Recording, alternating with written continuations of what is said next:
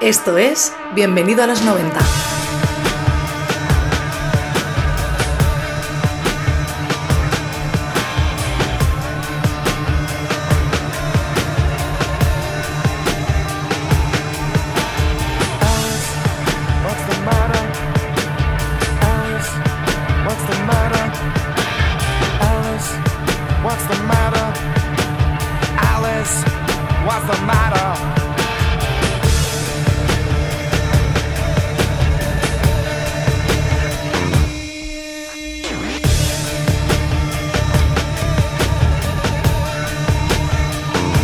Hola, ¿qué tal amigas y amigos de los años 90? ¿Cómo estáis? Cuando se acercan los meses de verano, el cuerpo nos pide escuchar música divertida y desenfadada, ¿verdad? Buenos riffs de guitarra y melodías pegadizas son los compañeros perfectos para coger energía de cara a los meses de invierno. Y tal vez una de las bandas que mejor se trabajó eso en sus discos fueron los británicos Terror Vision. 1994 es para mucha gente uno de los mejores años por la cantidad de buenos trabajos que salieron al mercado. Entre el Vitalogy de Pearl Jam, el Super Now de Soundgarden, el Grace de Jeff Buckley, el Dookie de Green Day, el Smash de Offspring, el Monster de Rem, el Purple de Stone Temple Pilots o el Light Through This de Hole, se coló Terror Vision, sabiendo mezclar diferentes estilos y creando unos cuantos singles de éxito. Vale, es verdad que no inventaron nada y que poco o nada tenían que ver con sus vecinos de Oasis, Blur o Pulp pero nos supieron dar a la juventud de aquella década lo que pedíamos. Melodías pegadizas, divertidas y desenfadadas, ritmos acelerados y guitarras feroces y distorsionadas. Tony Wright a la voz, Mark Japes a la guitarra, Leith Marklup al bajo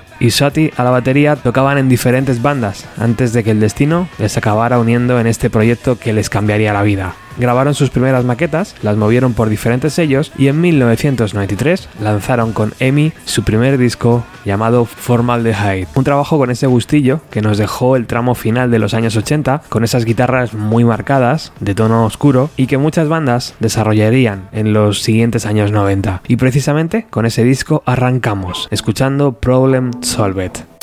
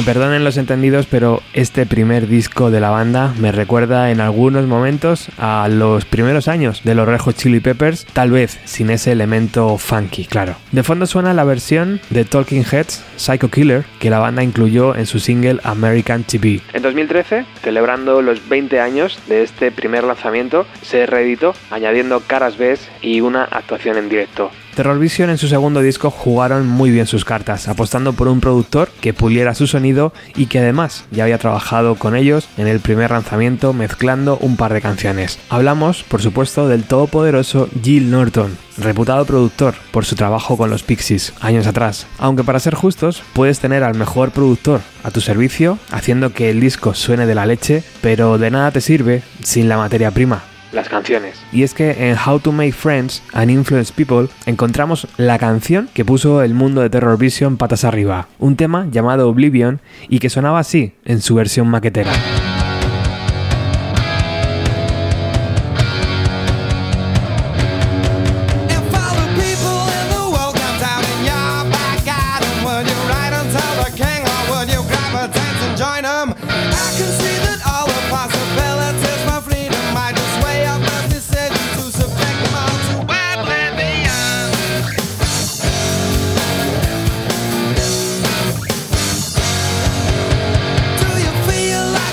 Esta canción no paró de sonar en las radios y su videoclip salió en los pocos programas de televisión dedicados a la música que teníamos por aquel entonces y claro, también en la poderosa NTV y en la VH1. Además, les abrió la puerta de casi todos los festivales de verano. Si todas las personas en el mundo acamparan en tu jardín, ¿escribirías al rey o te unirías a ella?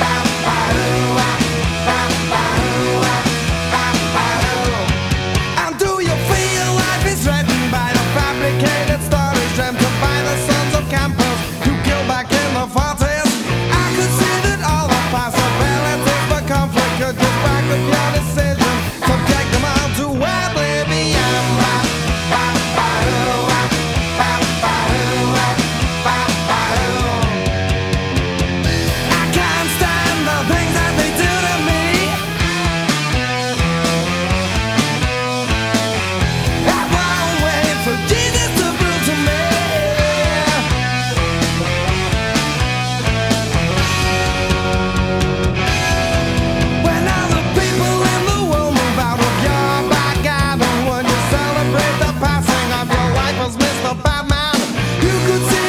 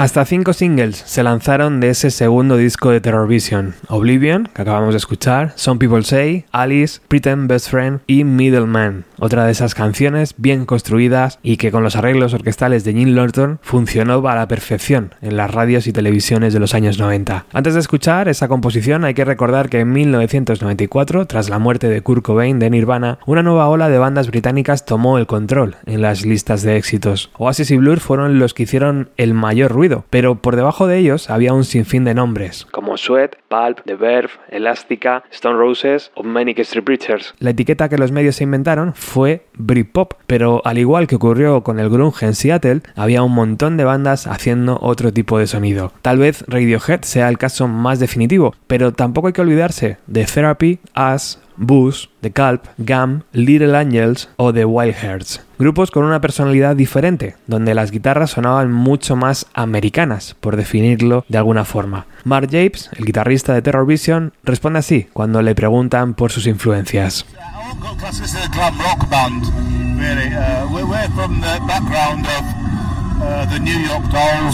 Me encantan los clásicos del glam rock, como los New York Dolls con Johnny Thunders o Cheap Trip, de ahí venimos, pero también escuchamos a Faith No More, a Red Hot Chili Peppers o Guns N' Roses.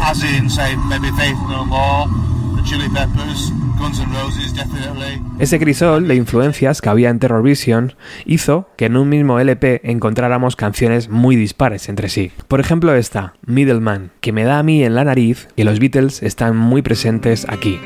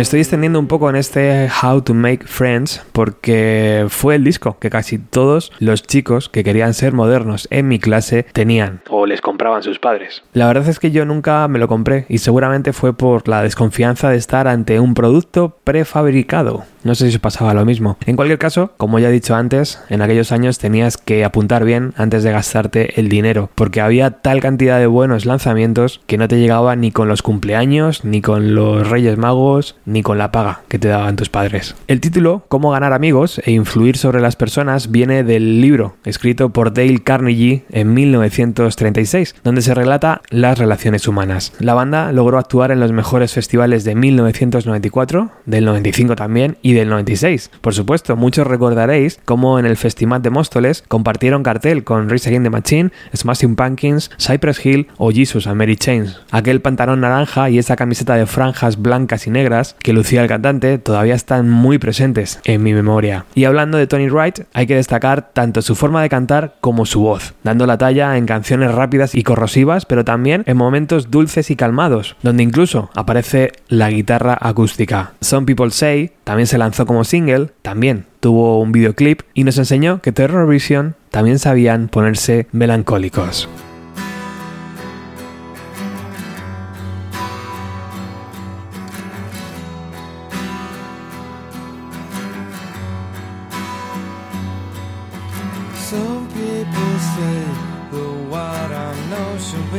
Secret.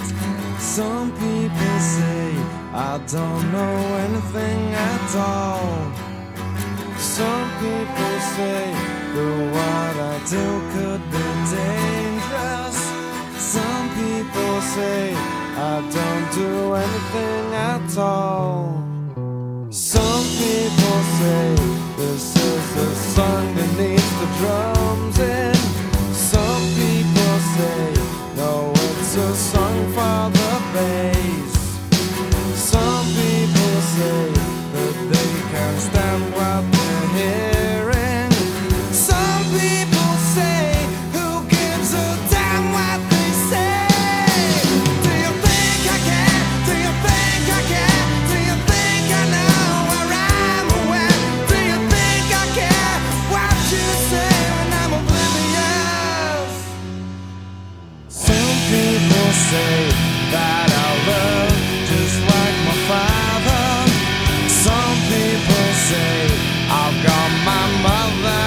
Eyes.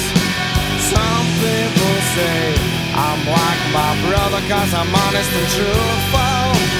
Some people say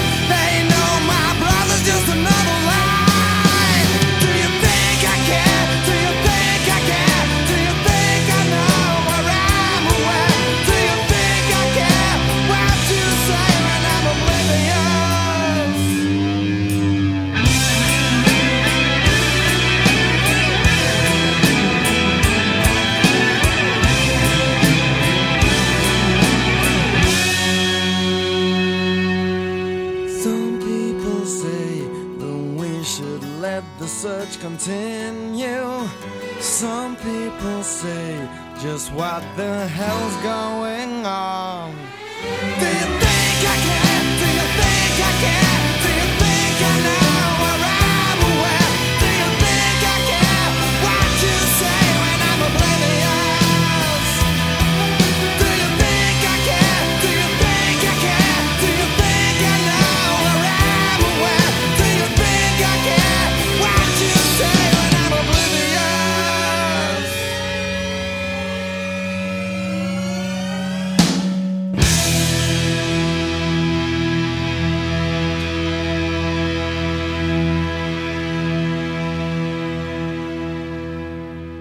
Chicos conectan con el público. Esa pareja es muy divertida. Los chicos de hoy lo detectan, son muy listos. La juventud es gilipollas. Los he visto jugar en las máquinas. Parecen ratas de laboratorio apretando la palanquita para conseguir comida. Pero mientras metan monedas, a mí qué coño me importa, ¿eh? Tony Wright describe a la perfección el ciclo vital de las bandas de rock. Cuando empiezas a lanzar discos, eres capaz de atraer a una generación de jóvenes. En verdad, son ellos los que te descubren y crecen contigo, y eres como una especie de propiedad, porque sienten ese orgullo de haberte descubierto. Después, el tiempo avanza, y en tres o cuatro álbumes, esos mismos chicos tienen hijos, consiguen un trabajo y se hipotecan. Ya no salen de marcha, van a pocos conciertos, y es ahí cuando comienza el desierto para bandas como la nuestra. Curiosamente, Terror Vision consiguieron mejores ventas y posiciones más elevadas en las listas con su tercer LP, lanzado en 1996, bajo el título de Regular Urban Survivors. La prensa inglesa acuñó el término de Brit Rock en un intento de encasillar a esas nuevas bandas mucho más ruidosas como como Riff o As. Y la verdad es que me apetece mucho hacer un programa sobre ese movimiento rockero británico, porque hay un montón de discos muy interesantes de los que he hablado muy poco, así que me lo apunto. Volviendo al disco, repitieron productor con Jill Norton a los mandos de la mesa, se lanzaron cuatro singles de este tercer LP y seguro que recordáis aquella portada donde aparecía la banda como si fuera el póster de una película de acción. Cualquiera de esos cuatro singles suenan de la leche, pero hoy me apetece recuperar el segundo corte del disco, llamado Super Super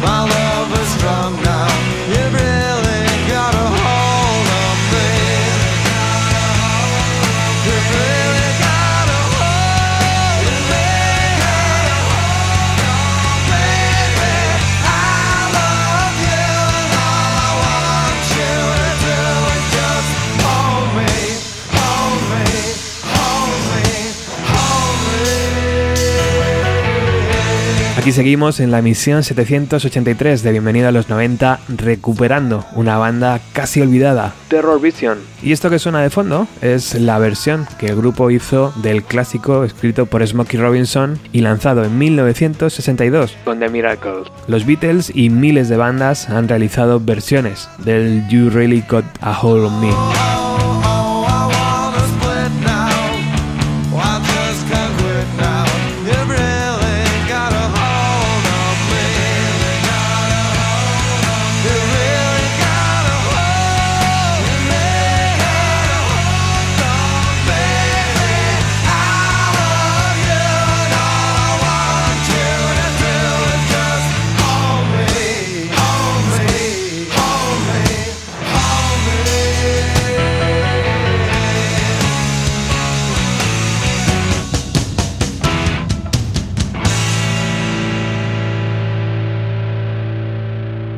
Parte de la prensa, y así lo dice la propia banda incluso, no les tomaron en serio y decían que Terror Vision no eran capaces de escribir buenas letras. Y es muy posible que parte del público también viera en Terror Vision una banda de usar y tirar, demasiado blanditos para el sector heavy, demasiado duros para el amante del pop y demasiado sonrientes para el seguidor del grunge. En este punto de su carrera mi interés en la banda prácticamente había desaparecido, y es que todo lo que sube acaba bajando, ¿verdad?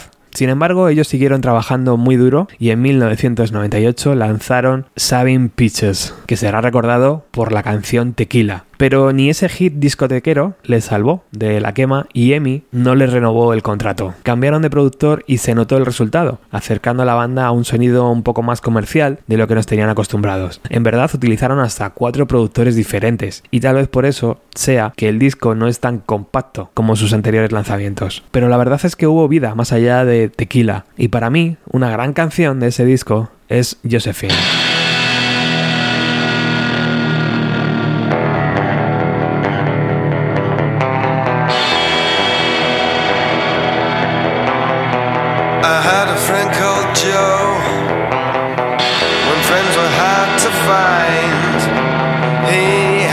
restless soul. And something I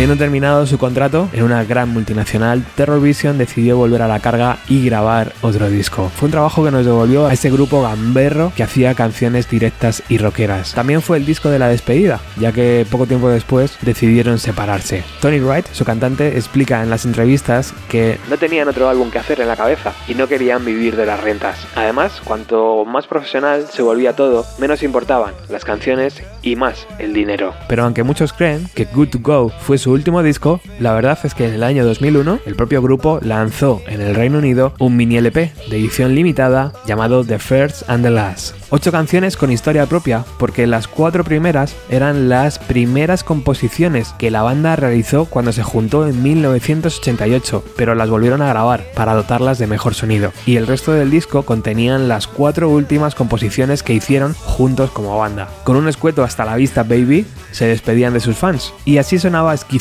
una de las primeras composiciones de Terror Vision que estaban dentro de ese último LP.